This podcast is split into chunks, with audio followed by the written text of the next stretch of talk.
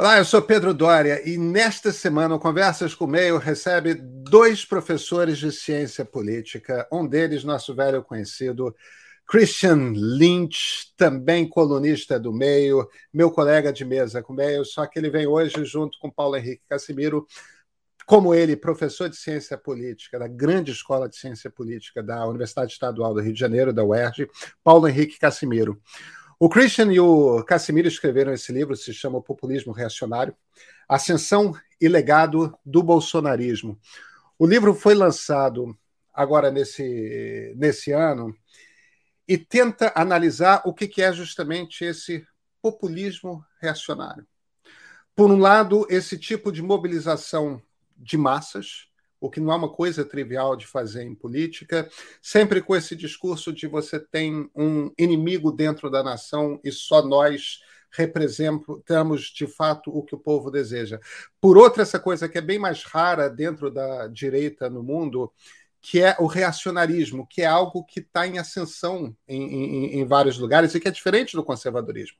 Enquanto o conservadorismo tenta evitar mudanças, o reacionarismo quer mudanças radicais em direção a um passado idealizado. A gente poderia trazer aqui outros adjetivos. Autoritário, por exemplo, fascista. Será que os dois chamam isso de fascista? O que, que é esse populismo reacionário no Brasil? Quais são as ideias?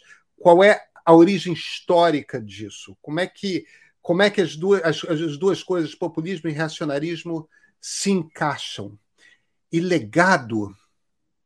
O bolsonarismo dura após a saída de Jair Bolsonaro da presidência da República? Essas todas são perguntas mil que eu trago tanto para o Paulo quanto para o Christian. E, e eles respondem com maestria. E olha, tem uma aula aqui, hein? Bem.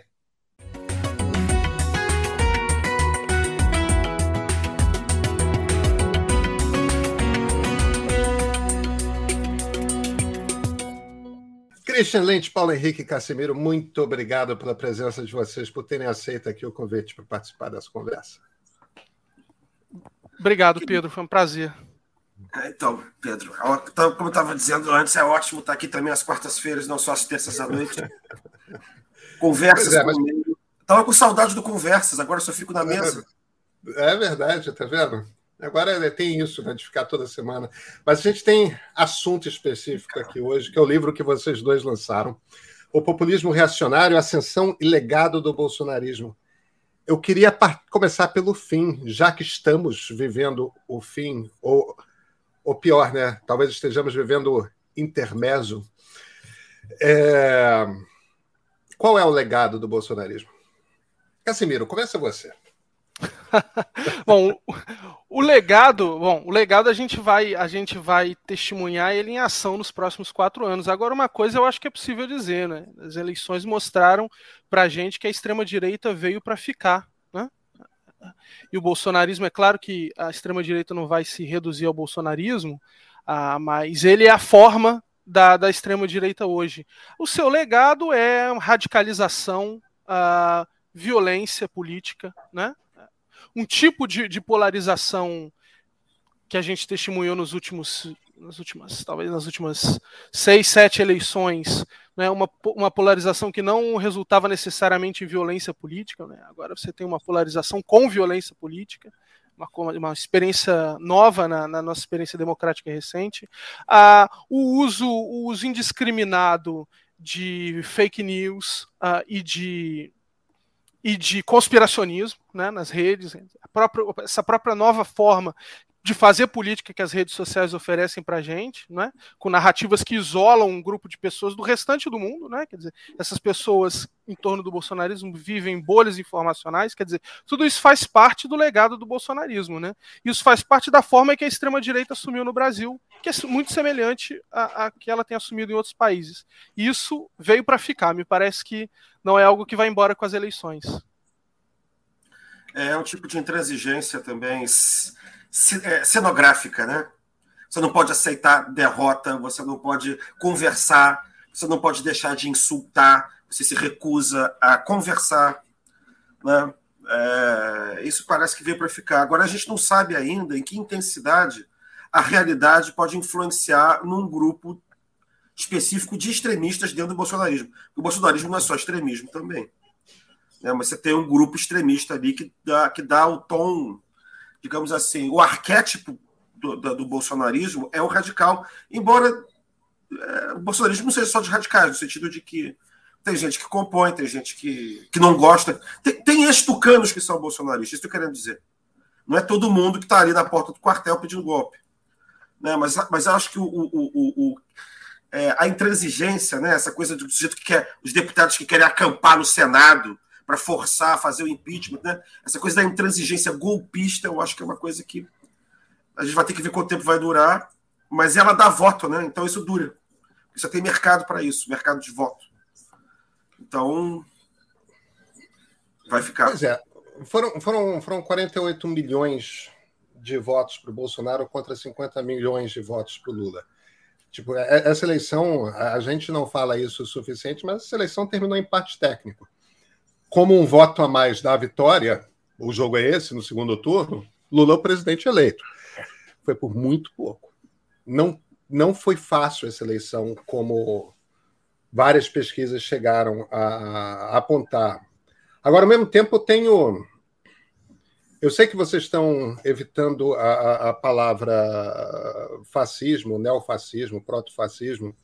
Eu não estou de forma alguma imputando essa palavra a vocês, é uma palavra que eu uso para descrever esse bolsonarismo corpo, que eu acho que tem simplesmente elementos demais próximos dos movimentos radicais de direita dos anos 30 para a gente não enxergar laços familiares profundos é, mas eu não consigo acreditar que 48 milhões de brasileiros sejam fascistas. O, o Casimiro usou a expressão extrema-direita. Como é que vocês fazem o corte? Não dá para a gente dar um número, mas como é que vocês fazem o corte de que grupo é, é, é, é core? É, é, é, realmente reacionário? É realmente extremista? Qual, qual seria o, quais seriam as características de quem de quem cabe nesse, nesse lugar aí extremista? O, o Cass Mood usa uma distinção que é interessante, né? Que é uma diferença entre direita radical e extrema direita. Eu gosto também. Que eu acho interessante, né? A, a, a direita radical é essa coisa intransigente, é, que fica flertando o tempo inteiro no limite da democracia, e a extrema direita é fascista mesmo, é aquela que é, que é golpista mesmo. Né? Que é o rompimento da democracia, né? É, eu, eu, acho que tem um elemento interessante na, na, na, nisso aí, porque, de alguma maneira, os dois são extrema-direita, lato senso, no sentido amplo, né? Direita radical e. né? E eu acho que eu, eu, eu, eu, converso muito com o Paulo sobre esse assunto, é, porque antigamente o reacionarismo era uma coisa meio de elite, né? Era uma coisa meio de, de é, gente que estava em volta da cúria da igreja na década de 30. E, e, e, não era uma coisa popular. A não ser que você, você pense em canudos, por exemplo, canudos, contestado, né? movimentos messiânicos, mas você não tinha articulação da cúpula com a base. Isso no tempo que a igreja era pré-liberal, era antiliberal. Isso vai até a Segunda Guerra Mundial, até o Concílio Vaticano II. Né? Então, mas eu acho que tem uma coisa nova aí, que é, o populismo reacionário, né, Paulo? Ele é alguma coisa que mistura os elementos reacionários com elementos fascistas. É. Ou neofascistas, sim. Tá? É, a gente costuma dizer de maneira mais técnica que você tem uma. Você recorre a técnicas fascistas de, de, de divulgação, propaganda e mobilização, embora o ideário seja um ideário reacionário. Né? E no caso do fascismo, que eu acho que por contingências específicas da primeira metade do século XX, esse período entre a Segunda Guerra Mundial na frente e a Revolução Russa para trás, nesse período, você tem um, um, um, uma espécie de um imaginário futurista da política, de ruptura, que impede. Quer dizer, eu acho que acontece o seguinte ali: o reacionarismo, que era um negócio de, de cúpula da Igreja Católica no século XIX, ele se democratiza, quando era das massas. E quando ele se democratiza, digamos assim, é, o, o, o fascismo é um passo adiante do reacionarismo.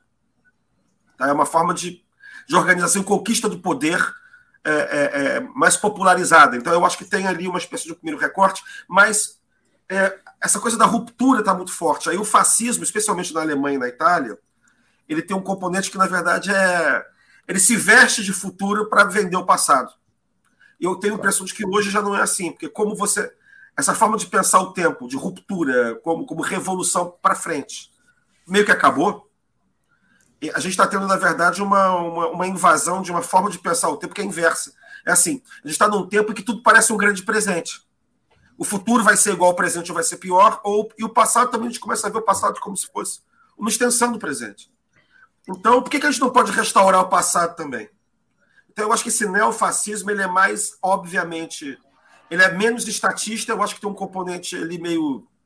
A gente pode discutir o ideário econômico deles, mas eu acho que tem, ele é mais, obviamente, é, reacionário. E eu acho que nesse, nesse aspecto ele lança luzes sobre o primeiro fascismo, que na verdade ele era realmente muito mais reacionário do que ele se vendia. Tá? Ele se vendia como uma coisa moderna. Mas também tem outro aspecto também. Quando, quando você vai vindo na direção da Península Ibérica e da América Latina, ele fica mais, ele vai ficando mais reacionário mesmo. Quando você pensa, você pensa o, o, regime do Petain, por exemplo, da, da, da, da aquilo já era um, um negócio reacionário, o antigo regime. Franco, cara. Que coisa mais reacionária que Franco? Salazar.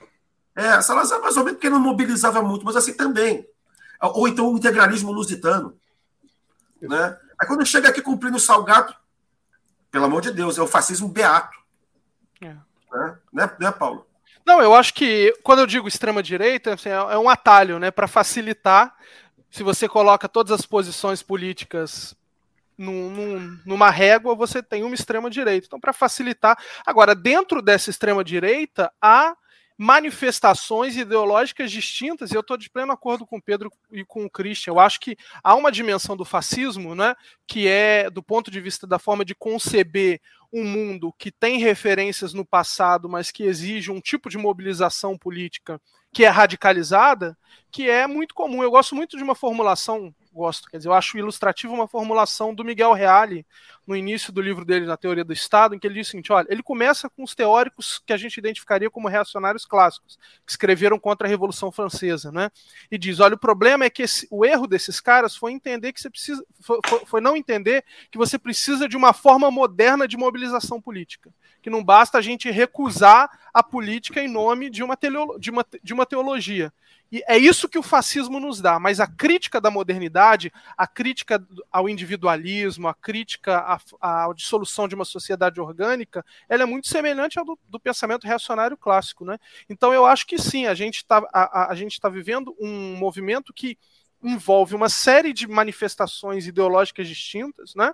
de reprodução, de tentativa de mimetizar formas de organização que você pega do trumpismo, né? da extrema-direita europeia em menor medida, mas também está presente. Agora, isso tem conexões com o passado, né? e eu gosto muito do contrafactual que o Federico Finkelstein faz, quando ele diz, olha, o problema é o seguinte, as condições de desenvolvimento da democracia hoje não permitem um tipo de movimento análogo ao fascismo dos anos 30 né? ou melhor, não permitem um tipo de movimento exatamente igual ao fascismo dos anos 30, que você tem um análogo dentro das condições institucionais legais da democracia. Né?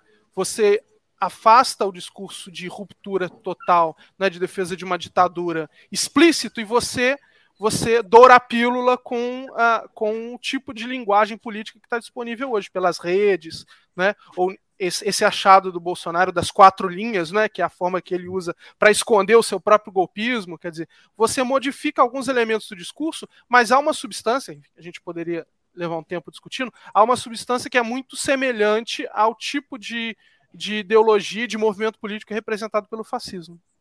Eu acho até que dá para dizer, acho que dá até para dizer o seguinte, que o populismo reacionário eventualmente é a forma moderna do neofa, é a forma do neofascismo contemporâneo. Né? E, e, e, com uma coisa, você, você, na década de 30 você não tinha é, a consolidação da democracia liberal. É. Então você podia vender uma ditadura como sendo democrática de maneira escrachada, assim, uma, uma autocracia brutal, totalitária, como sendo é, democrática. Hoje em dia é impossível.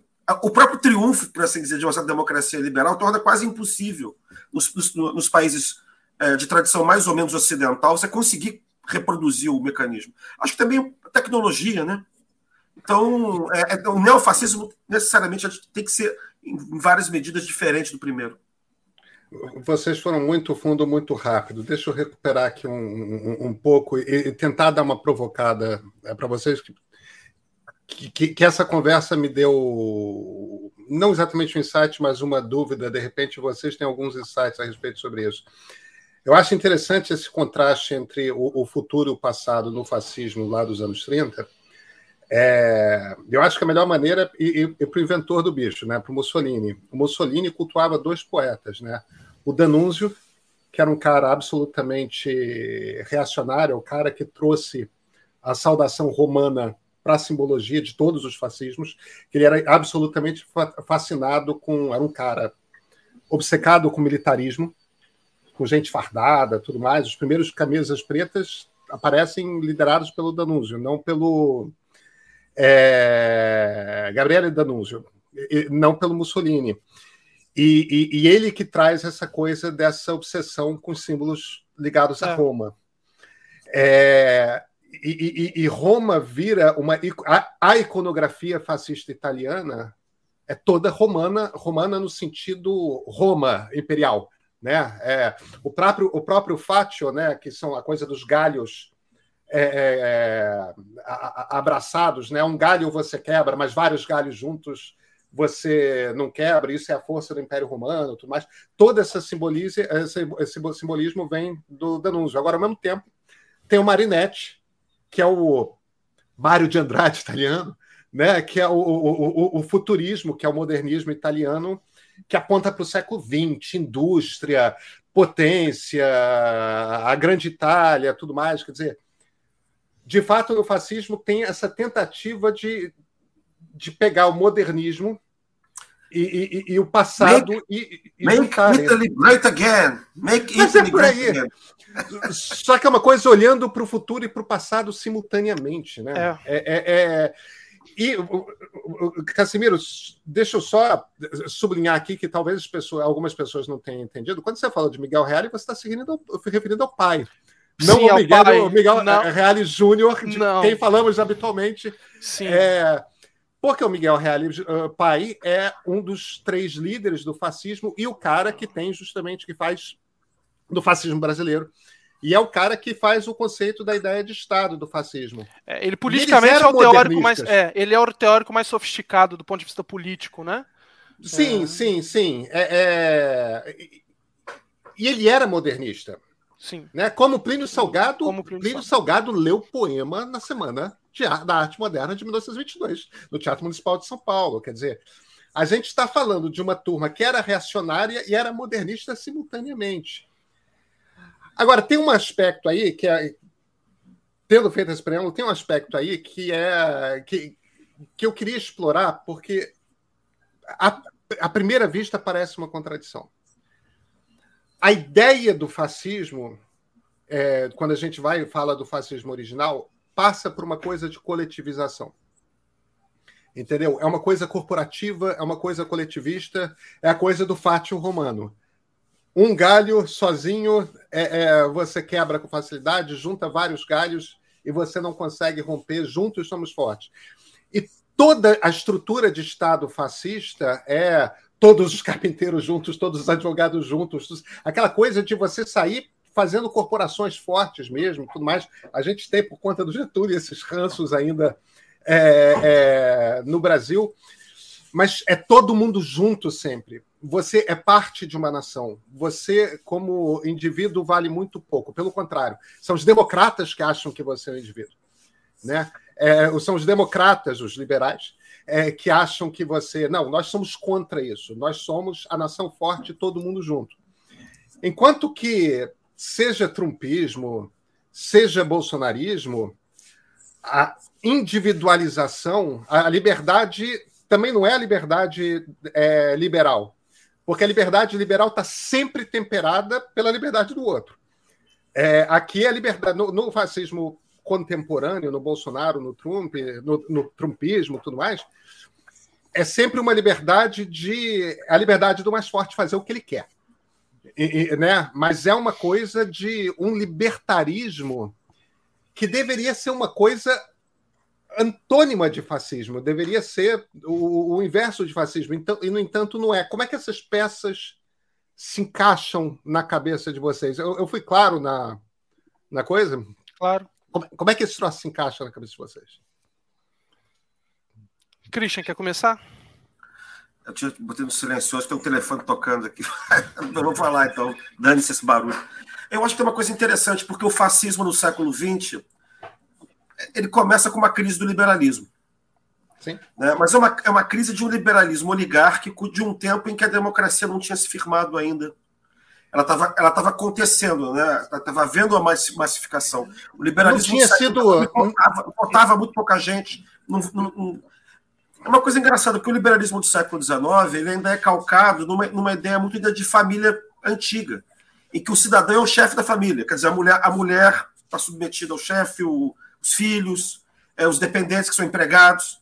Né? Então, você tem uma crise desses troços na Primeira Guerra Mundial, já estava acontecendo antes. Você tem a entrada dos trabalhadores, tem a entrada das mulheres.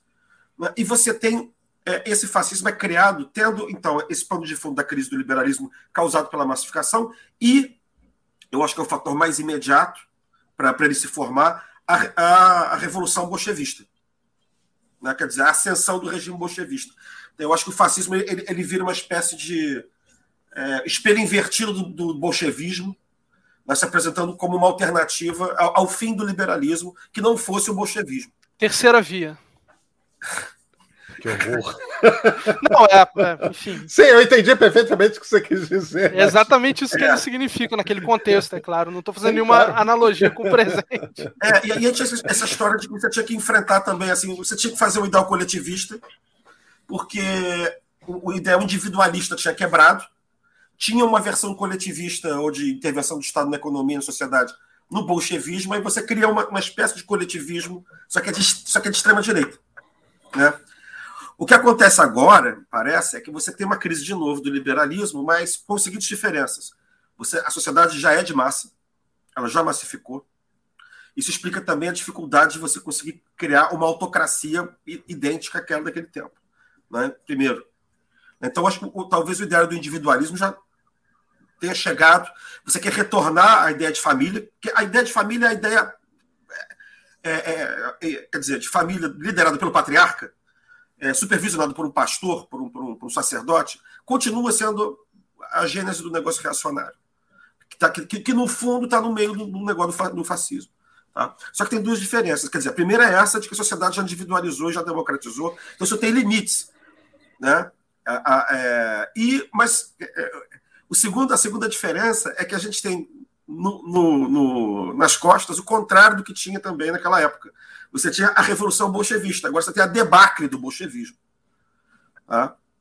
Então, a, a, reação um pouco é, é, é, uma reação que quer, é, paradoxalmente, fica um negócio anti-Estado. Tá? Vira um negócio anti-Estado. Porque é, o Estado virou responsável por, pelas mudanças sociais. Aquilo que é entendido como bolchevismo ou comunismo hoje não é a coletivização mais. É a intervenção do Estado para criar igualdade social. É o Estado Quer liberal. Dizer, é, é, liberal ou social-democrata, alguma coisa. Tanto, tanto Mas que, é a mesma coisa, né, Christian, nesse sentido? São considerados a mesma coisa. Eles são considerados comunistas. Né? É, e aí a gente tem, eu, me parece, essa uma coisa é característica do conservadorismo também, que é o fato do conservadorismo se adaptar ao inimigo. Então, o inimigo. Né? Então, você tem que. É, eu acho que tem um elemento, digamos assim, no caso brasileiro, que isso também não é igual a toda parte, não. Tá? Mas no caso brasileiro, esse, o horror ao Estado, quer dizer, eu tenho a impressão que é um mix de reacionarismo populista, que no campo econômico é neoliberal. Então, o que acontece? Neoliberal que eu quero dizer o seguinte: é cada um por si, Deus por todos. Em, em termos de proteção do trabalhador, em termos de aplicação de questão de desmatamento, né? Questão, é, é, o Estado não tem que regular mais nada, cada, tem que ser cada um por si, cada patriarca por si, e Deus, Deus acima de todos, para usar a expressão do nosso é, futuro ex-presidente. Então eu acho, que tem, eu acho que aí tem essas diferenças. Quando a gente pega, Pedro, aí eu vou passar a palavra para o Paulo, eu estou fazendo uma pesquisa agora intensa sobre racionalismo no Brasil, mas eu ainda estou lá atrás. Eu acho eu, mas eu vou pegar uns livros de uns pastores protestantes também agora. É engraçado quando você contrasta o racionalismo católico com o racionalismo protestante atual, tem uma diferença brutal que é essa coisa da forma como você vê a economia. Quer dizer, mas nos dois, economia, assim, coisa, porque os, os católicos eram corporativistas, entendeu? Faziam a crítica do lucro, faziam a crítica do. eram anticapitalistas. Eram críticos, críticos do capitalismo. Né? Esses, esses, o pessoal protestante agora aqui não é. Não é. É, é uma espécie de reacionarismo neoliberal, se você puder dizer assim. Onde você é. junta Silas Malafaia, Marco Feliciano e Paulo Guedes. Não tem problema nenhum juntar esse pessoal. Tá? É. É... E então, aí, para terminar, eu acho que tem um conceito de liberdade, Pedro, que na verdade remete a uma liberdade é, onde não tem Estado. Isso é uma coisa reacionária desde sempre. O que atrapalha é, é, a, a, vida, a vida de Deus, a vida justa. A vida justa é a vida com Cristo. Né? E aí, a, a, por isso que o alto da civilização para esse pessoal foi a Idade Média. E no caso brasileiro, é, é, é, Paulo, eu, tava, eu, tava, eu, terminei de reler o livro do Tristão de Ataíde, quando ele era integrista. Ele tem um livro que chama-se Política, foi publicado em 1973, que é um tratado, é, é uma teoria, teoria católica integrista do Estado. Um livro muito bom, porque tudo organizado, ele era muito inteligente. E ali está lá, tem um esboço de história religiosa do Brasil, a história, que é a história política do Brasil, tem que ser a história religiosa, né? E ele fala que o apogeu do Brasil né, foi o começo da colonização com os jesuítas. E aí, quando você tem a, a expulsão dos jesuítas por Pombal, começa a decadência, entendeu? Gente, Pombal expulsa os jesuítas por quê? Para construir o Estado Nacional português, né? O Brasil fazia parte de Portugal. Aí você tem a decadência, porque você tem o quê? O ascendente do Estado sobre a igreja. Aí começa a decadência, porque começa a acabar o primado da justiça baseado na teologia. E aí é só declínio. Então é para lá que esses caras querem ir. Liberdade para eles, se você pegar o que é liberdade para o integrista, a liberdade para o reacionário, é, não existe liberdade como tolerância. Você tem que viver ou na justiça de Cristo, ou na justiça que é o ascendente é, religioso, ou, ou é uma ditadura ateia. Então não, não tem. Isso é o antiliberalismo, não tem ideia de, de, de, tolerância, entendeu? De que você pode conviver de forma ecumênica com outras, com outras religiões. É, ou o Estado está submetido, e é a política está orientada pela religião, ou, ou é ditadura. Por isso que eles dizem que a gente está debaixo de uma ditadura. E que o ditador assim, quem é o homem que mantém o Estado de Direito hoje? Que para eles é ditadura? É o Alexandre de Moraes. Então, para eles, a gente está vivendo a ditadura do Alexandre de Moraes, que na verdade é a ditadura da Constituição liberal democrática. Não é isso, Paulo? É, não, enfim, eu tô, de acordo, só um comentário, quer dizer, acho que o que a gente está dizendo aqui desde o do início é que você só entende essas diferenças se você bota os discursos políticos nos seus contextos, né? Uh, o contexto dos anos 20, 30 é um contexto de reposicionamento da própria, da própria figura do Estado. Né?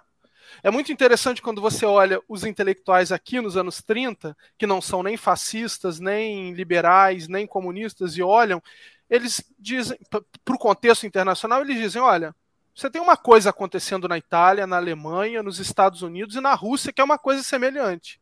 Né? Você está colocando o Estado como protagonista do planejamento, da organização da sociedade. E aí, né, daí que vem, a, a, por exemplo, o interesse de intelectuais que não são fascistas pelo corporativismo fascista. Uma forma de você organizar o mundo do trabalho contra o individualismo liberal, por um lado, e contra a, o, a, organização dos trabalhadores pelo partido para fazer a revolução. É por isso que eu brinquei da ideia do fascismo como terceira via, porque ele se via naquele contexto como uma terceira via. Né?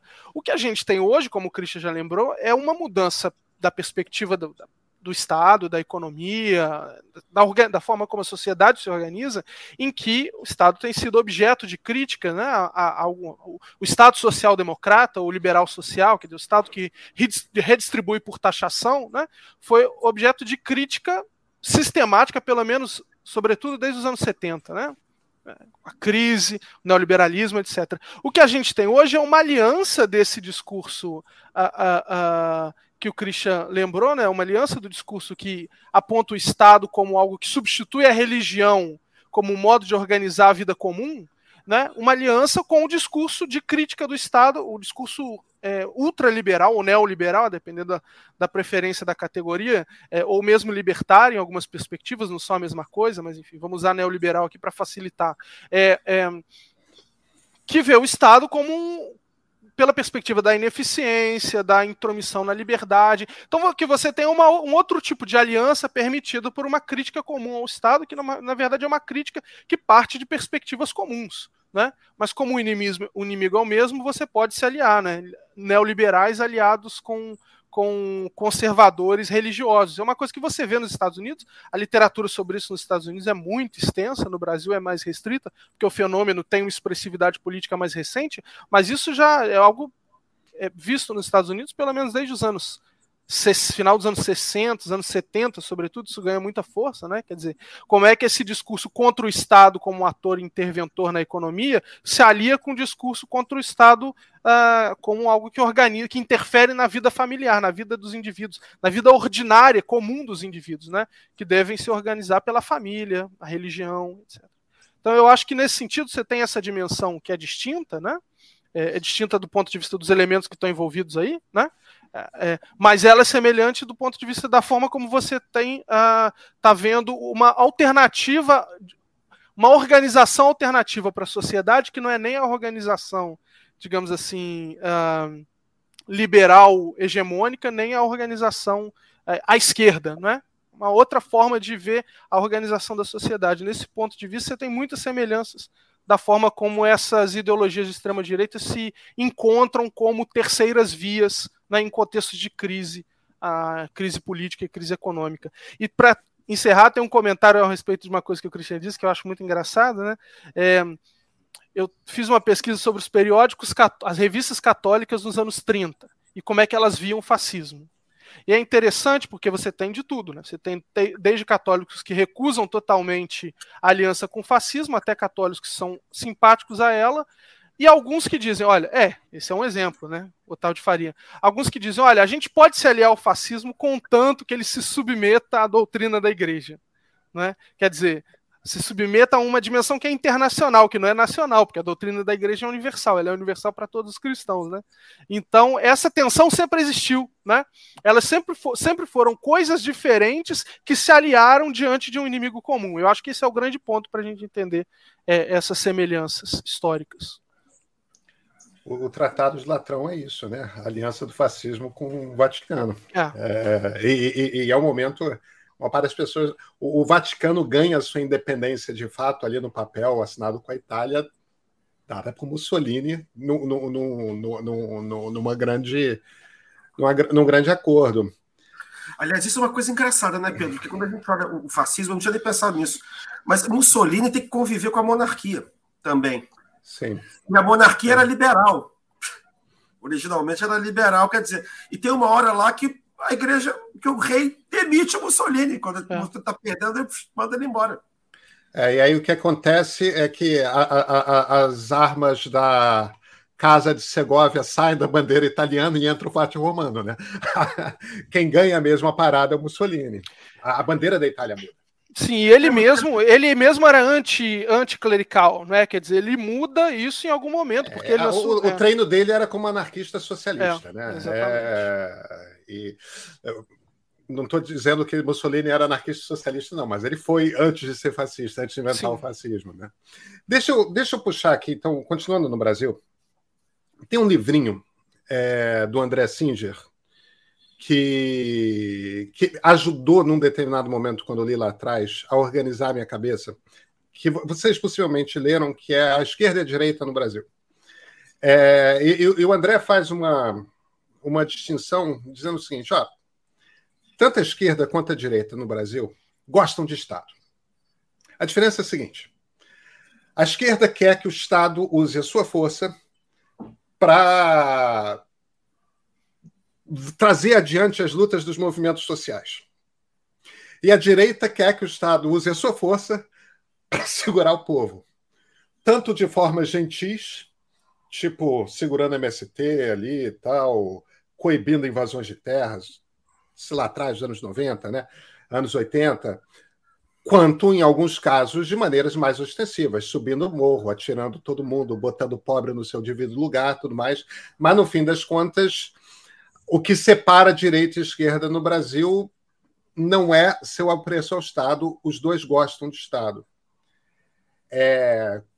Quando eu li esse livro, e tem sei lá, umas duas décadas. Eu li logo que saiu, acho que o livro é do início, 2000 e pouquinho, ou, ou, anos 90, talvez. É, aquilo organizou muito a minha cabeça do tipo, é, não, tudo bem. Aquela coisa de as peças já estavam ali, só que ninguém tinha encaixado. Essa extrema direita ela é diferente porque ela tem um discurso ostensivamente anti-Estado. É uma coisa. Não é que ela seja menos violenta no sentido de é, polícia sobe morro e mata um monte de gente e está tudo bem. Não, isso não é um problema para eles. Mas eles querem poder fazer isso. Eles querem poder pegar as armas. Eles querem. Quer dizer, tem uma coisa ali. Aquela coisa da eu acho muito mais fortes as imagens da Carla Zambelli do que a, a coisa do Roberto Jefferson. A Carla Zambelli, dias antes da eleição, a quadras da Avenida Paulista, ah. simplesmente saca a arma no meio da rua e não se sabe até hoje se foi ela ou foi um segurança dela, dá um tiro pro ar no meio dos jardins. É, é, é tipo, bala que sobe e cai. Aquele troço podia ter matado alguém. E, e, e porque achou que. Porque alguém bateu boca com ela na rua. Né? É... Aquilo, aquilo é um símbolo de como que uma quantidade grande de brasileiros, de bolsonaristas mais hardcore, querem poder agir. Eu quero estar armado, e aquilo era uma, um trabuco, era uma arma enorme. Eu não entendo de arma, mas aquilo parecia um revólver é, é, é, troço de um cano grande e tal. Era um troço. Eu, eu teria muito medo se eu visse alguém com raiva apontando um troço daqueles na minha direção na, na rua. É uma coisa anti-Estado, inclusive nessa coisa mais básica de, do conceito de Estado, que é o monopólio da violência. Né? É, é uma coisa anti-Estado em trocentos é, sentidos. Isso é uma transformação da direita no Brasil? Vocês acham que o André estava simplificando e não era exatamente isso? Porque isso é diferente. Isso é um bicho diferente, essa coisa ultra individualista, anti-estatal. Isso não era uma coisa típica da maneira como eu, pelo menos, compreendi a organização política do Brasil, ou do pensamento político no Brasil. Eu acho que tem um ponto aí que, quando o André Singer está escrevendo isso, ele está imaginando uma direita dentro da direita democrática, né? quer dizer, uma direita que está dentro do, é, daquilo que é possível comportar do ponto de vista ideológico dentro do Estado de direito democrático. Você tem direita, tem centro, quer dizer, o centro também é, se divide em centro de direita e centro-esquerda, tem esquerda. Né? Eu sei que é uma coisa que parece uma coisa meio é, esquemática, mas é assim. Quem diz o Estado constrói a ordem nacional, de alguma maneira, com base na autoridade do Estado contra a igreja, né? contra a religião. Você substitui um pelo outro. Né? E aí, assim, é, é, daí essa, essa, essa relação umbilical que você tem do conservadorismo com a defesa do Estado. Porque sem Estado você não tem ordem pública. Né? E aí você tem o Estado de Direito, que é o, né, que, é, que é o elemento da liberdade, em que você tem esse centro mais liberal, né? e você tem a esquerda, que é o lado democrático, que é o lado da, da, dos pobres, enfim, da, da massa. Então você tem socialismo, conservadorismo e liberalismo dentro do Estado de Direito Democrático. Não tem problema. O problema é, é quando você tem o conservador vira reacionário, porque aí ele vai para trás. Ele vai para o tempo em que não tinha Estado, ele quer voltar ao tempo que não tinha Estado nenhum. Né? E é isso que é a liberdade, que é a liberdade para ele. Né? A liberdade é você fazer com que o Estado ceda de novo o seu lugar à igreja, ou a Igreja Católica, que hoje em dia a Igreja Católica não é muito chegada nisso, é são, os integristas são muito poucos, mas vira é, é, é, é o pessoal pentecostal. Para você submeter a, a, política do Estado, as políticas públicas têm que ser políticas religiosas é, que sigam a orientação dos pastores. Tá? E aí também. Aí, aí, vem, aí vem o resto, né? Porque o pensamento reacionário ele condena o Estado absolutista, o Estado. Quer dizer, o Estado até quando não tinha nem liberalismo. Depois ele condena o liberalismo com o Estado de Direito, depois ele condena o socialismo com o Estado de direito democrático. É uma teoria, né, né Paulo? É uma, você também, Pedro, escreveu um livro sobre, sobre, sobre fascismo. É, todos esses caras reacionários adotam a teoria da rampa. É assim, a política é a luta do bem contra o mal. O bem identificado com Deus Cristo, o mal, todo o resto. Então, o mal tem os infiéis, que são os islâmicos, né? você tem os heréticos, que são os protestantes, tá? É, você tem a ameaça externa, o tempo inteiro está lidando com a ideia de uma ameaça externa, e você tem a quinta coluna interna. É, é engraçado como é que, hein, Paulo, eu não tinha pensado nisso, como é que a, a, a, a paranoia, digamos assim, política da, da extrema-direita ela imita, na verdade, a organização da igreja ao contrário. Você, a igreja é uma internacional do bem. Então você imagina que existe uma internacional do mal. Né? Você tem uma, uma maçonaria central que está na, na, Escócia, você tem uma, uma, uma, internacional comunista, você tem um Foro de São Paulo, aí você tem os infiéis e dentro você tem as células. E o mal, ele é insidioso. Às vezes ele, ele finge que é seu amigo. Ele, raras vezes o diabo aparece de forma descoberta. Né? Então, eu, eu, eu, acho que você tem essa coisa de você quer liquidar com o Estado. E aí tem um ponto, e aí é, é o período anterior ao Marquês do Pombal. Quer dizer, o ideal é uma sociedade formada por famílias representadas pelos seus patriarcas, orientado por sacerdotes, católicos integristas ou, evangélicos pentecostais. Né? Aí você tem o casamento com o neoliberalismo, porque aí você tem o primado do mercado, aí, aí tem uma superposição em que esse mercado totalmente desregulado e automatizado coincide com a iniciativa dos patriarcas como agentes econômicos. Tá? Isso que eu acho curioso, como é que você consegue juntar esse elemento super individualista do neoliberalismo com essa orientação totalmente é, teocrático, familiar, que substitui a sociedade civil. Né? E aí tem um, um, último elemento que eu queria destacar, que eu, que eu acho que é um, é um ponto que parece o mais contraditório de todos, mas é, raramente é falado. Como é que você concilia Forças Armadas com, com esse ideal? As Forças Armadas são a espinha dorsal do Estado, Pedro. Eles são a, a, a coluna vertebral do Estado. O monopólio da violência. Você substitui pela figura do miliciano. O miliciano é o patriarca armado com arma em casa. Que é isso que é Zambelli, não sei mais quem, Roberto Jefferson. Né? Para se proteger contra o Estado, porque o Estado virou, virou agente do comunismo. Né? Como é, que você, como, é, como é que você faz isso? Você transforma as Forças Armadas, Pedro, de burocracia profissional que serve ao Estado, em partido. Você transforma as Forças Armadas em milícia do povo, ou seja, da extrema-direita, que é exatamente o processo através do qual as Forças Armadas foram transformadas pelo governo Bolsonaro a tentativa inteira foi transformar as Forças Armadas de burocracia imparcial, neutra do Estado, em milícia pessoal do presidente da República, neofascista. Tá? Então, você, é aí que você consegue resolver o, o, o, a aparente contradição. Eles viram partidos, eles viram capangas, entendeu? Confraternizando com o povo reacionário, entendeu? E daí um dos legados também que vai ficar aí, que é o que é o, você está transformando as Forças Armadas em, em partido do em partido, né? Em clientes, em clientes da, do extremismo de direita, do populismo reacionário. Paulo? É, não. É, é interessante porque se a gente pensa toda a constituição da, digamos assim, das experiências políticas, das, das diversas ideologias políticas em contexto democrático, né, quaisquer que fossem elas, elas democráticas, é claro, não aquelas que pretendiam uma ruptura com a, com a, com a, a institucionalidade democrática, elas preservaram uma toda, toda a ideologia baseada no antagonismo, não é? Você constitui a sua, digamos assim, a sua identidade política a partir de um antagonismo, né? de um inimigo, de um adversário. Né?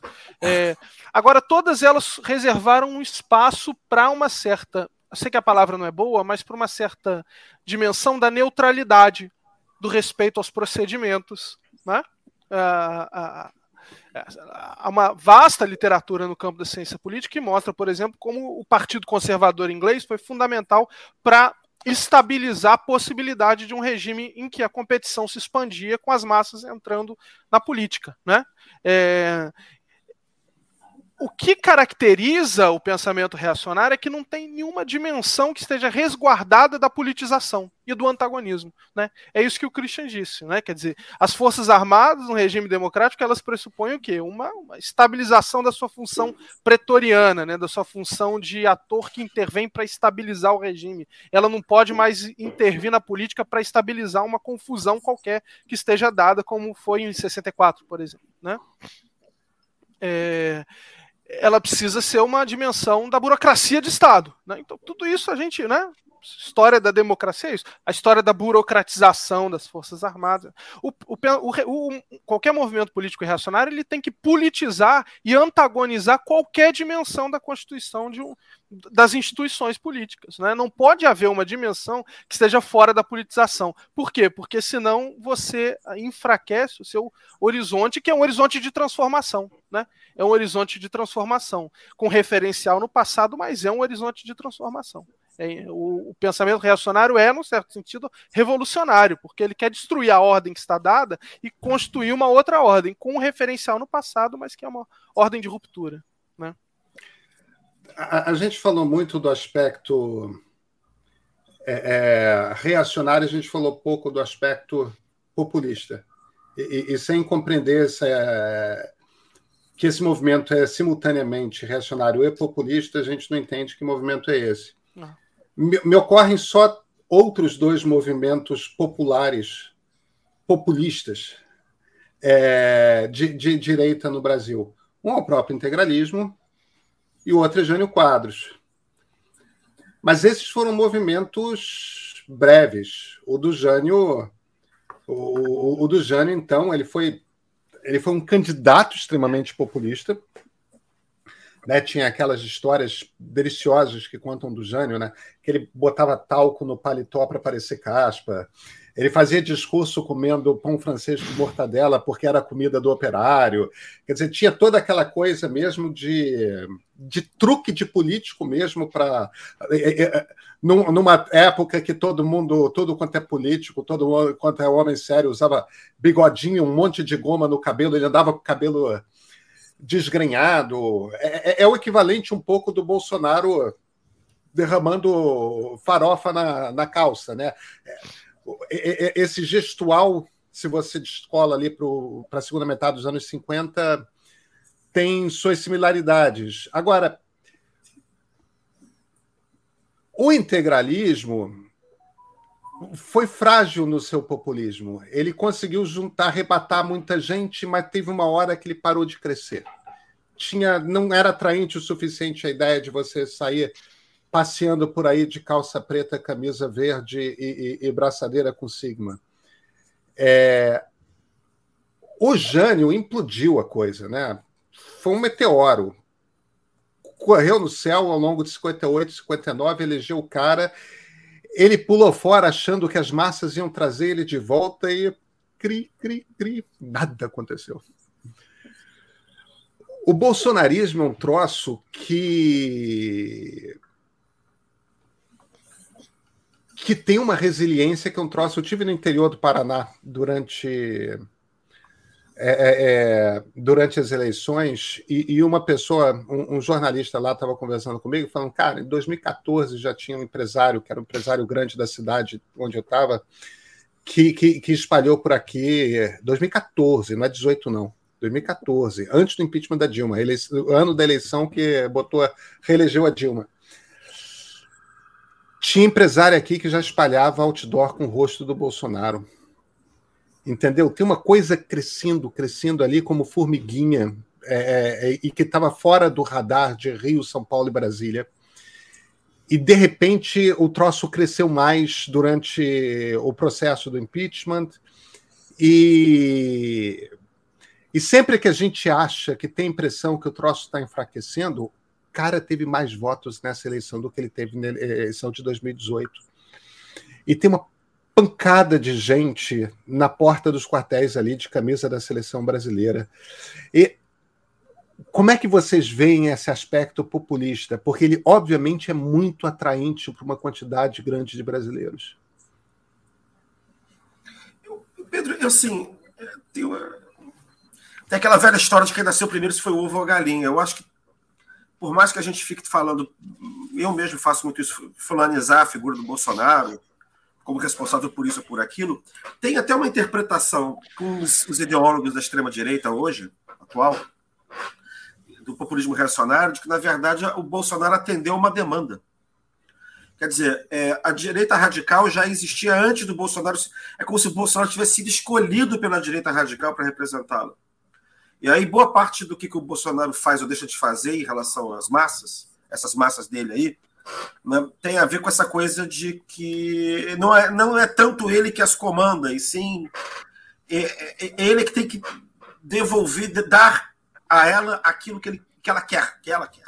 Senão ela muda de muda de mito, mas, muda de Mas isso não é verdade para qualquer líder populista?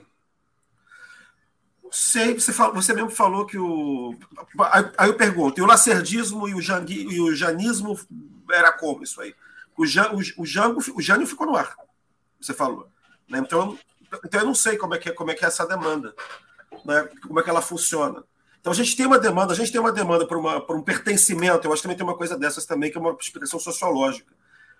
Eu acho que você queria, você tinha uma demanda por uma, por uma adesão pública é, a, a alguma coisa que fosse antipetista, até pelo longo tempo em que o. Em que o porque a, a cultura política hegemônica da Nova República ela foi dada do ponto de vista popular pela esquerda, né? Por PT, bandeira vermelha, estrela, Lula lá, beira uma estrela, é, né? Porque os tucanos não eram assim, não eram populares, né? os liberais não são assim. Enfim. É difícil falar em populismo liberal democrata, tá? não é muito o reino das paixões, né? Embora o Lacerda tenha tentado fazer um negócio lá, mas ele só ficou forte quando virou um negócio mais de, de, de direita mesmo, né? É, então eu acho que tinha uma demanda para isso também. E a gente teve uma crise do liberalismo, teve crise econômica, teve é, é, muita hegemonia da, da, esquerda no poder, tá? É, eu acho que isso explica um pouco essa, essa, essa situação. Quer dizer, você mesmo falou, o extremismo é anterior até o Bolsonaro hum. se colocar como representante dessa, essa situação. E talvez a fraqueza dele venha um pouco disso também, porque ele, ele mesmo não é um líder de massa, ele é um, ele é um lacrador, ele é uma invenção dos filhos, em alguma medida. Os filhos é que viram nele a possibilidade de. Ó, tem o Zeitgeist aqui, tem o Bannon, tem o Trump, tem não sei o quê. Né? Aí você tem. Um, um dos filhos tinha essa ligação, o outro filho tinha é, a conexão das redes sociais. E aí você acho que ajudou a organizar esse pessoal em torno do Bolsonaro. Né? Então, realmente, acho que isso vai ficar por aí, vai, vai ficar por aí algum, algum tempo, mas acho que vai ficar associado ao Bolsonaro até por falta de, de opção. Você vê até os Weintraub tentaram aparecer como alguém que tivesse a direita do Bolsonaro. É, eu acho que eu acho que tem uma questão, tem duas questões aí, né? Uma é uma certa distinção que a gente precisa fazer entre um líder popular e um líder populista. Né? A discussão sobre populismo é uma discussão infinita, né? Se existe o populismo de verdade ou se não existe, o que, que é o populismo. A gente, no livro, a gente tenta caracterizar bem o que a gente vai chamar de populismo, né? E a gente caracteriza, caracteriza isso de modo geral, chamando atenção para o fato de que o líder populista não é alguém só, não é apenas um líder popular, mas é alguém que é capaz de usar o seu apelo popular para transformar no discurso a realidade política num antagonismo uh, uh, em que não há possibilidade de outras alternativas. Né? Ele é um líder salvacionista que lida com uma situação de emergência, né? a gente chama muita atenção para isso, o, o, a ideia do lugar de crise, de emergência, de salvação pública, tem no populismo, né? É, e ele é aquela figura que está num polo contra o sistema político que está num outro polo. Esse polo que ele está é o polo que se identifica com a autenticidade, com a verdade do povo. Né? E aí ele precisa construir essa autenticidade né? da forma como a gente conhece. É, é. Então eu acho que é possível ser um líder popular sem mobilizar esse tipo de discurso. E é claro que no, um líder popular usa de retórica é, eventualmente apela para coisas que não são muito bem verdades, para um certo exagero quanto ao inimigo, né, quanto ao adversário. Agora, não necessariamente ele converte esse antagonismo com o sistema político numa situação de vida e morte de emergência. Né? E o populista, nesse sentido, é alguém que é capaz de se manter nesse antagonismo. Como é que o Bolsonaro. Aí tem uma dimensão que os outros populistas do passado não tinham para o Bolsonaro, né? Quando o, o, o, populista se, digamos assim, se mistura com o sistema, ele perde o seu apelo populista, como o próprio Pedro lembrou. Né? O fato é que o Bolsonaro tem em torno de si uma estrutura montada pelas redes sociais, por essa, por essa máquina de isolamento, né? É, isolamento informacional, que permite a ele manter, conseguir manter essa ideia, essa, essa imagem de que ele não se conciliou com o sistema. Né? Quando ele vai, depois de uma manifestação de 7 de setembro, né, é, abaixa a cabeça para o Temer, quer dizer, a máquina de desinformação entra e fala: não, isso faz parte da estratégia, ele está postergando. Quando ele se recusa a se manifestar sobre as mobilizações na frente dos quartéis, isso também faz parte da estratégia. Né? Quer dizer, então esse novo populismo ele é caracterizado por um suporte que nenhum populismo antes tinha. Né, que é essa máquina a serviço da construção da narrativa que isola o, o, adepto do líder dos fatos, dos fatos objetivos, porque eles estão num universo de informação completamente isolados do resto do mundo, da possibilidade de você, né, de você verificar se aquela informação que você recebeu é factual ou não, porque, enfim, apesar dos mecanismos de verificação existirem, essas pessoas não são interessadas nele, né? Há várias pesquisas que mostram isso, né? Que os mecanismos de fact-checking são reproduzidos sempre por aquele lado oposto ao lado que foi atingido pela desinformação, ou seja, não resolve o problema. Enfim, é, eu acho que essa é a grande diferença que permite a, a uma figura como o Bolsonaro se manter como um líder populista viável por um período uh, uh, longo, né? Aliás, eu até queria. Anota aí, Paulo, para a gente fazer uma pesquisa aí. Você também, Pedro. Estou cheio de anotação aqui já. Não, uma coisa que é interessante seria o seguinte: assim, você, você falou no Jânio. Eu lembrei imediatamente do Primo Salgado, mas não do Primo Salgado integralista. Exatamente, é. Mas do Primo Salgado que se candidatou a presidente. Popular. É, assim. O, o que, que era esse Primo Salgado? Partido Republicano Popular. Ele resgatou a, a, a sigla PRP, né? Isso. É, lá da Primeira República. Pois é, o que, que era esse. Como é que era o Plínio Salgado dentro da democracia, entre aspas, entendeu? É, era alguma coisa perto do, do, do, do Jânio. Eu sei que ele passou boa parte da vida depurando o integralismo dele para virar uma coisa meio, meio democrática. Eu acho que talvez aí fosse uma pista para a gente entender como é que fica um, um populista meio fascistoide reacionário num contexto de Estado de Direito. Mas, ao mesmo tempo, também ver por que, que ele não tem o apelo do Lacerda ou do Jânio ou, ou da esquerda, né? É, é bom lembrar que, que, o vento, na época, era o que estava soprando no sentido contrário ao de hoje. O vento estava soprando para a esquerda, né? agora o vento está soprando para a direita. Mas como é, é que fica um cara desses, né? Eu não sei, eu estou falando o, o, Plínio, o Plínio continuou integralista a vida toda. É, as ideias dele não mudaram. É, o, o, os parceiros todos foram para cada um para um lado. Né? O Miguel Real é o cara que é, de fato temperou ao longo do tempo. Né? Ele terminou um conservador. Ele não. É, ele abandonou o fascismo virou um cara que tem, uma obra importante, a USP é meio que obra dele, né? O, o, o, tudo mais. Agora, o Plínio, o que o Plínio fez foi passar o resto da vida preocupado em negar que ele tivesse sido fascista. É. Ele fez, mas ele, ele foi ajudado, de certa forma, a isso pelos aliados, que toparam as ditaduras do Salazar e do Franco e disseram: não, não, não, esses aqui são nacionalistas católicos. Aí, em cima desse negócio, o Plínio dizia: não, eu era nacionalista católico, nunca fosse, fui fascista, embora o modelo dele tenha sido sempre Benito Mussolini. E ele limpou é... a reedição das obras todas para tirar o vocabulário mais explicitamente fascista. Ele fez um é. esforço de depuração. Agora, as ideias dele. Foi interessante para analisar, entendeu? Desse período democrático. Agora, você sabe que o Paulo não sei, Christian, mas nós estudamos é, o Plínio antes, antes de Getúlio derrubar o Plínio. O plano do Plínio era que o Getúlio, o Plínio não era um cara ególatra, né? Ele, ele achava que o Getúlio seria um melhor líder fascista do que ele. Sim. Ele queria o MEC. Ele é, queria o Ministério da, da Educação e que o Getúlio assumisse a AIB, a Ação Integralista Brasileira, transformasse a AIB no partido do sistema e que o Estado Novo, na verdade, fosse um Estado fascista. Tem inspirações fascistas, tem uma Constituição fascista, mas não é um, um, um, Estado fascista. O Estado Novo é mais complicado do que isso, não é tão claramente um Estado fascista quanto o Estado Novo português, né? Mas o Plínio queria o MEC. E, de certa forma, na ditadura militar, principalmente a partir do governo Médici, ele teve o MEC. Ele não foi o ministro, o ministro era o passarinho, mas ele era o principal pensador por trás do MEC. E ele é o pai dos cursos que nós fizemos, Christian, de Organização Social e Política do Brasil, e Educação Moral e Cívica. É, É, bem, tudo bem, todo mundo era ótimo, mas era aquela coisa, né? Aqueles troços. É, é, eu já soube de, de amigos que tiveram cursos de USPB mais progressista, tudo mais, naquele período que a gente fez de, de transição para a democracia, mais próximo da adolescência, né? Mas eu não. Eu tive uma USPB e uma educação moral e cívica reacionárias para cacete. É, é, era muito pai branco de terno e gravata. Eu lembro de uma ilustração.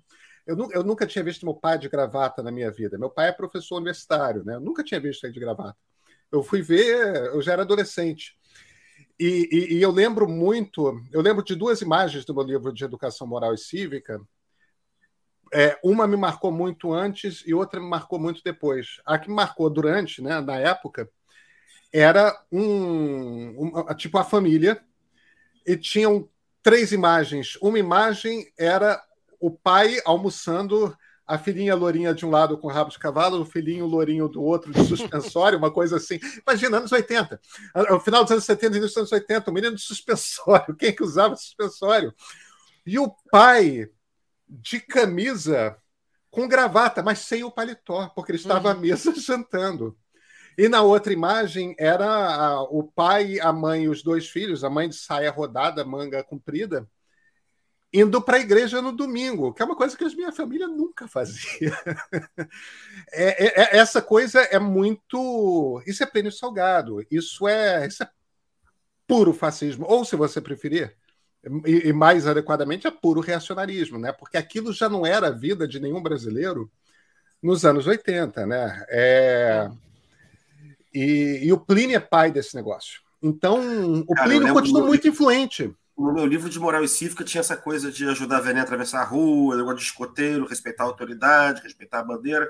E eu lembro que tinha um dia que era assim, ó. Ontem o presidente fez um importante pronunciamento dos igrejas lá. Aí tinha um extrato do discurso, que era coisa de pátria, religião, família, etc, etc, etc. Era isso. Plênio Salgado. É. Tava sabe... lá nos educando, é. sem que a gente soubesse. É, eu não tenho, enfim, não tenho dado agora, mas isso, esses dados são, são, são encontráveis.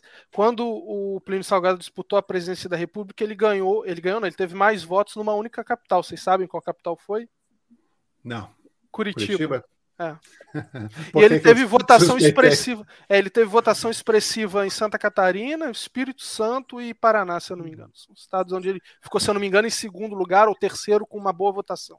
O resto é. foi era, era, era muito, ele era muito forte em. O movimento fascista mineiro era muito forte também, mas o Plínio não conseguiu entrar lá. O, o movimento mineiro era o Gustavo Capanema, uhum. que as pessoas esquecem, todo mundo idolatra.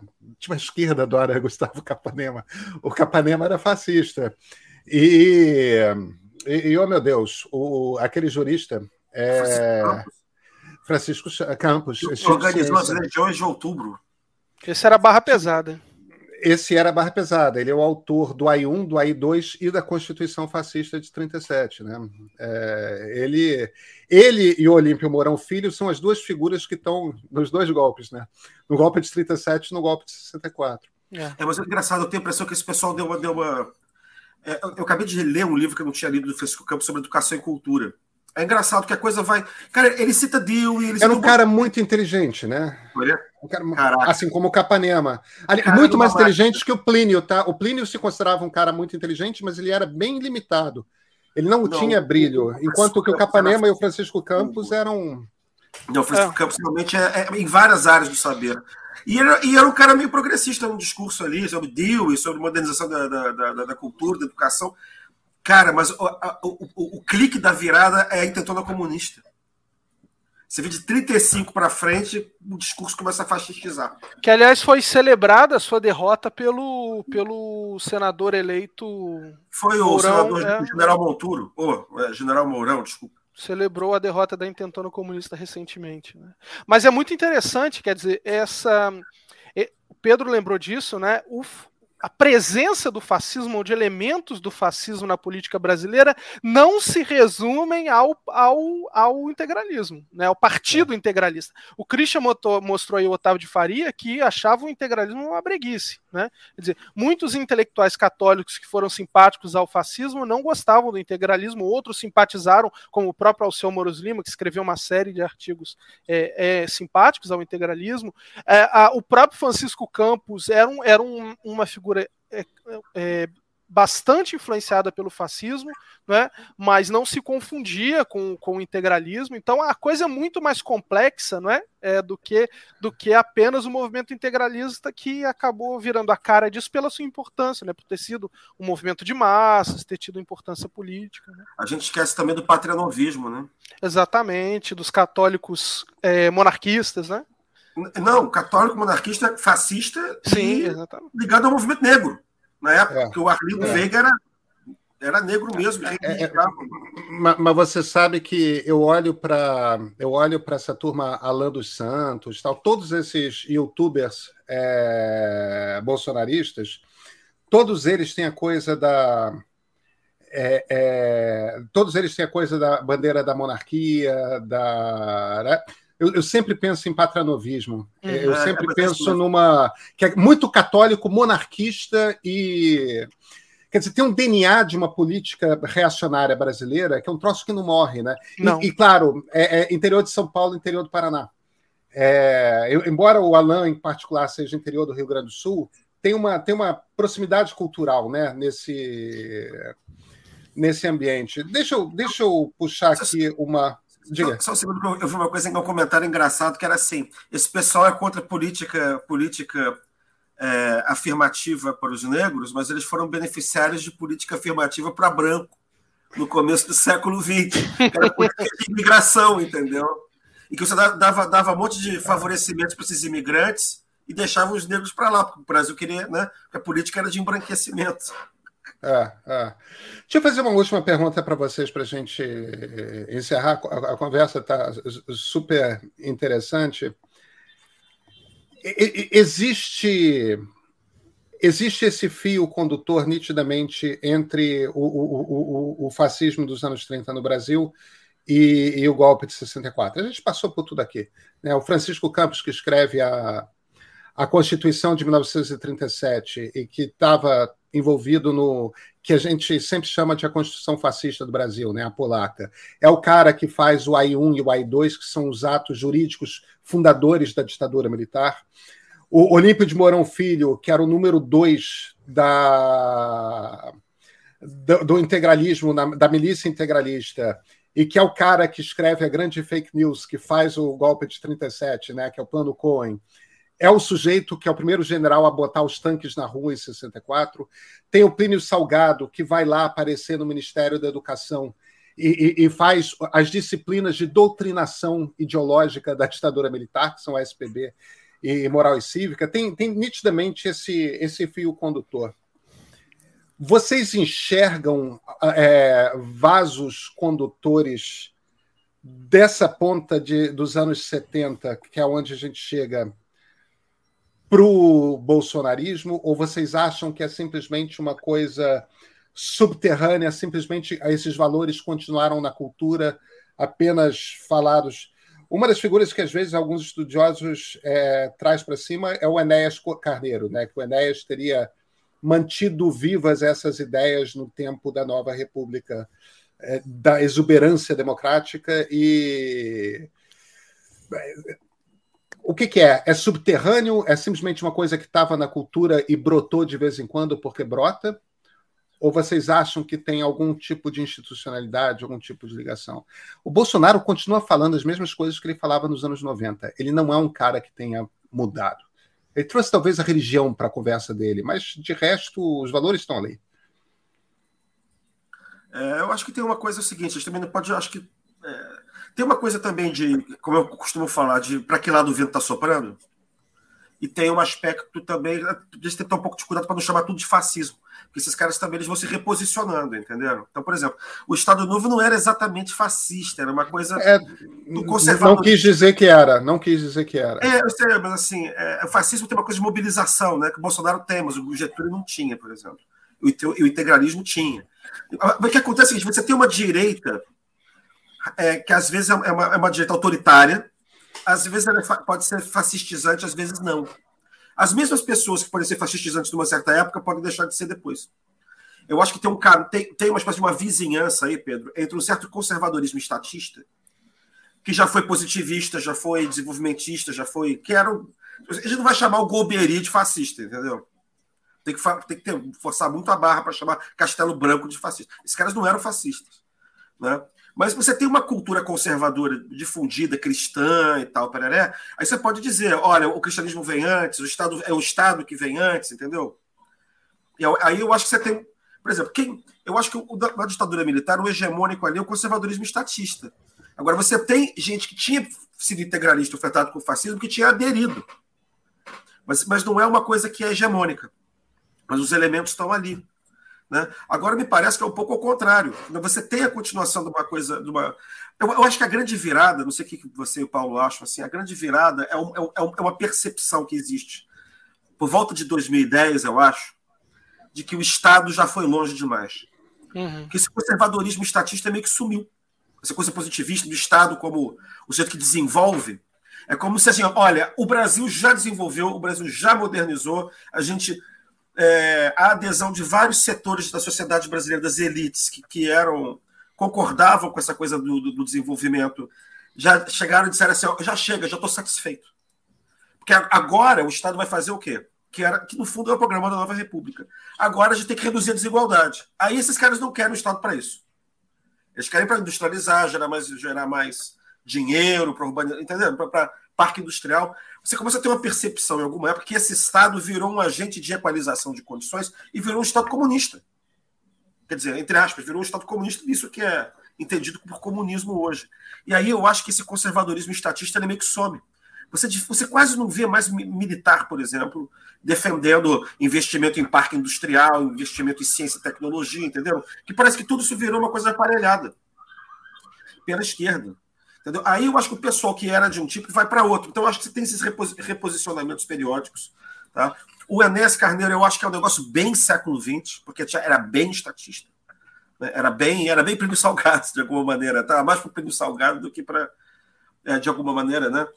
É, e, então, e, você tem essa coisa então, do, da, da, falta do elemento do Estado. Né?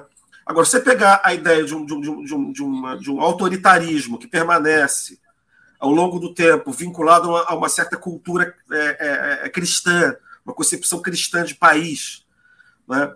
que está sempre ligado também a uma, a uma ideia de ter que ter o aparato do Estado por perto, o aparato repressivo do Estado por perto. Tá? E que isso vai se adaptando ao longo do tempo a outras, a outras circunstâncias, eu acho que tem sim, cara. Porque você vê. Eu estou falando isso porque eu tô, você vê esses generais os generais viraram. Favor... Agora eles defendem República Velha, quer dizer, modelo de exportação de commodity para o Brasil. Esses caras apostam no Centro-Oeste, que é um lugar onde não tem massa, onde não tem multidão. É. Não tem... Então, eles não são iguais aos caras de 64. Porque os, os generais de 64 eram os tenentes de 22, né, que tinham subido, que tinham subido na carreira militar. Então, eu acho que também tem várias diferenças e, e, e, e, aproximações, entendeu? Agora, eu acho que tem esse ideário. Tem alguma coisa aí, Pedro, que eu acho que falta estudar, pelo menos falta para mim estudar, que foi levantada aqui por você e pelo Paulo, que é, existe uma concepção de Brasil autoritária, meio reacionária, que não é essa tradicional que, a gente, tá, que eu tenho falado aqui, que é essa da igreja, do, da formação do Brasil português, é alguma coisa que está ligada aos imigrantes que chegaram na virada do século XIX para o XX, no começo do século no interior, do Sudeste, entendeu? É, que é como se fosse o, para, o paraíso deles. Isso é uma coisa meio trumpista. Isso é uma concepção de a terra é nossa, nós somos imigrantes que chegaram recentemente para fazer a América, entendeu? Nós somos microempreendedores e o Estado vira um problema porque.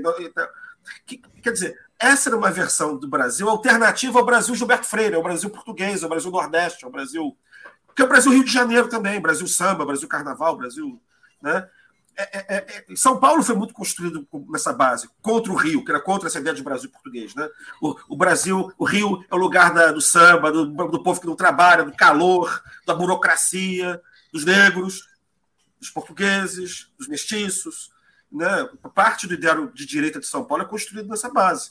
Né? De, de parte da, da, da, da, elite, como São Paulo, como lugar industrial, frio, trabalhadores, onde é, a minhoca do passarinho que acorda mais cedo Tá, eu já ouvi isso lá. Tá? Então, tem alguma coisa aí que é essa outra ideia de um Brasil mais igual, voltado mais afeta também essa imagem. Essa imagem que, foi, que é essa imagem do modernismo paulista que é de direita. Tá? E eu acho que isso não, eu acho que o impacto desse troço ainda não foi suficientemente mensurado, sabe? Ah. É, a impressão na região do, do, do R retroflexo, Pedro. A impressão que eu tenho, Christian e Pedro, é que, enfim, para resumir, né, a, a, a democracia, né, a redemocratização, a democracia pós-85, ela foi construída a partir de uma certa um certo pacto entre uma certa elite política, né, ali que vinha do regime, novos atores da sociedade civil, novas lideranças, todas com em torno de um certo compromisso comum com a democracia. Aí a esquerda vem com o PT, sobretudo, e tem uma integração difícil com o sistema político, tensa, não é? que depois acaba sendo consolidada em, 90, em 2002 com a eleição do Lula. Mas, enfim, é, o que parece é que, a despeito desse, dessa, digamos assim, desse, desse pacto, havia um mundo correndo por baixo né? um mundo que vinha lá de trás. Então eu acho, tentando responder a pergunta do Pedro, eu acho difícil a gente, a gente estabelecer uma linha é, imediata, mas existe uma, um caldo de cultura extremista de direita que estava aí desde sempre e que foi um pouco, que, tá, como ele lembrou, estava presente na ditadura, não era cara de frente da ditadura, mas estava presente, né? É, e que reemergiu com o Bolsonaro por uma série de circunstâncias, com o Olavo de Carvalho, com o Bolsonaro, com os youtubers, com todo mundo. É, esse, as conexões são conexões às vezes frágeis, mas elas existem. Não é a, a gente, por exemplo, pesquisador, historiador que faz o trabalho duro de ir para o arquivo, né? É, por exemplo, é, alguns historiadores, o pessoal lá de de Fora, o Odilon e o Leandro, mostraram algumas, alguns artigos uma certa continuidade do integralismo com o PRP do, do, do, do Plínio é, nos anos 50, com algum, alguns elementos, algumas lideranças em torno do Prona, né, próximas a, a políticos do partido, do Enéas e tal. O próprio irmão, meio-irmão do, do Suplicy, né, o Anésio Campos Júnior, que era uma figura é, ligada a esses movimentos neo-integralistas, né, imagina, meio-irmão do Suplicy, do Suplicy neo-integralista. Mas família tem dessas coisas. E existe, existem continuidades, existem elementos, né? O Mourão, né, foi vice num partido que vem de uma, de uma série de mudanças também que tem, né? Prona, pessoas do Prona que foram pro, pro partido, agora me, me fugiu a sigla, do partido do Mourão. Ah, não, quando ele foi candidato a vice. Era o partido do daquele que morreu recentemente, agora me fugiu o nome. Mas enfim, daqui a pouco a gente lembra. É, ah, o bigodão, é isso, é isso.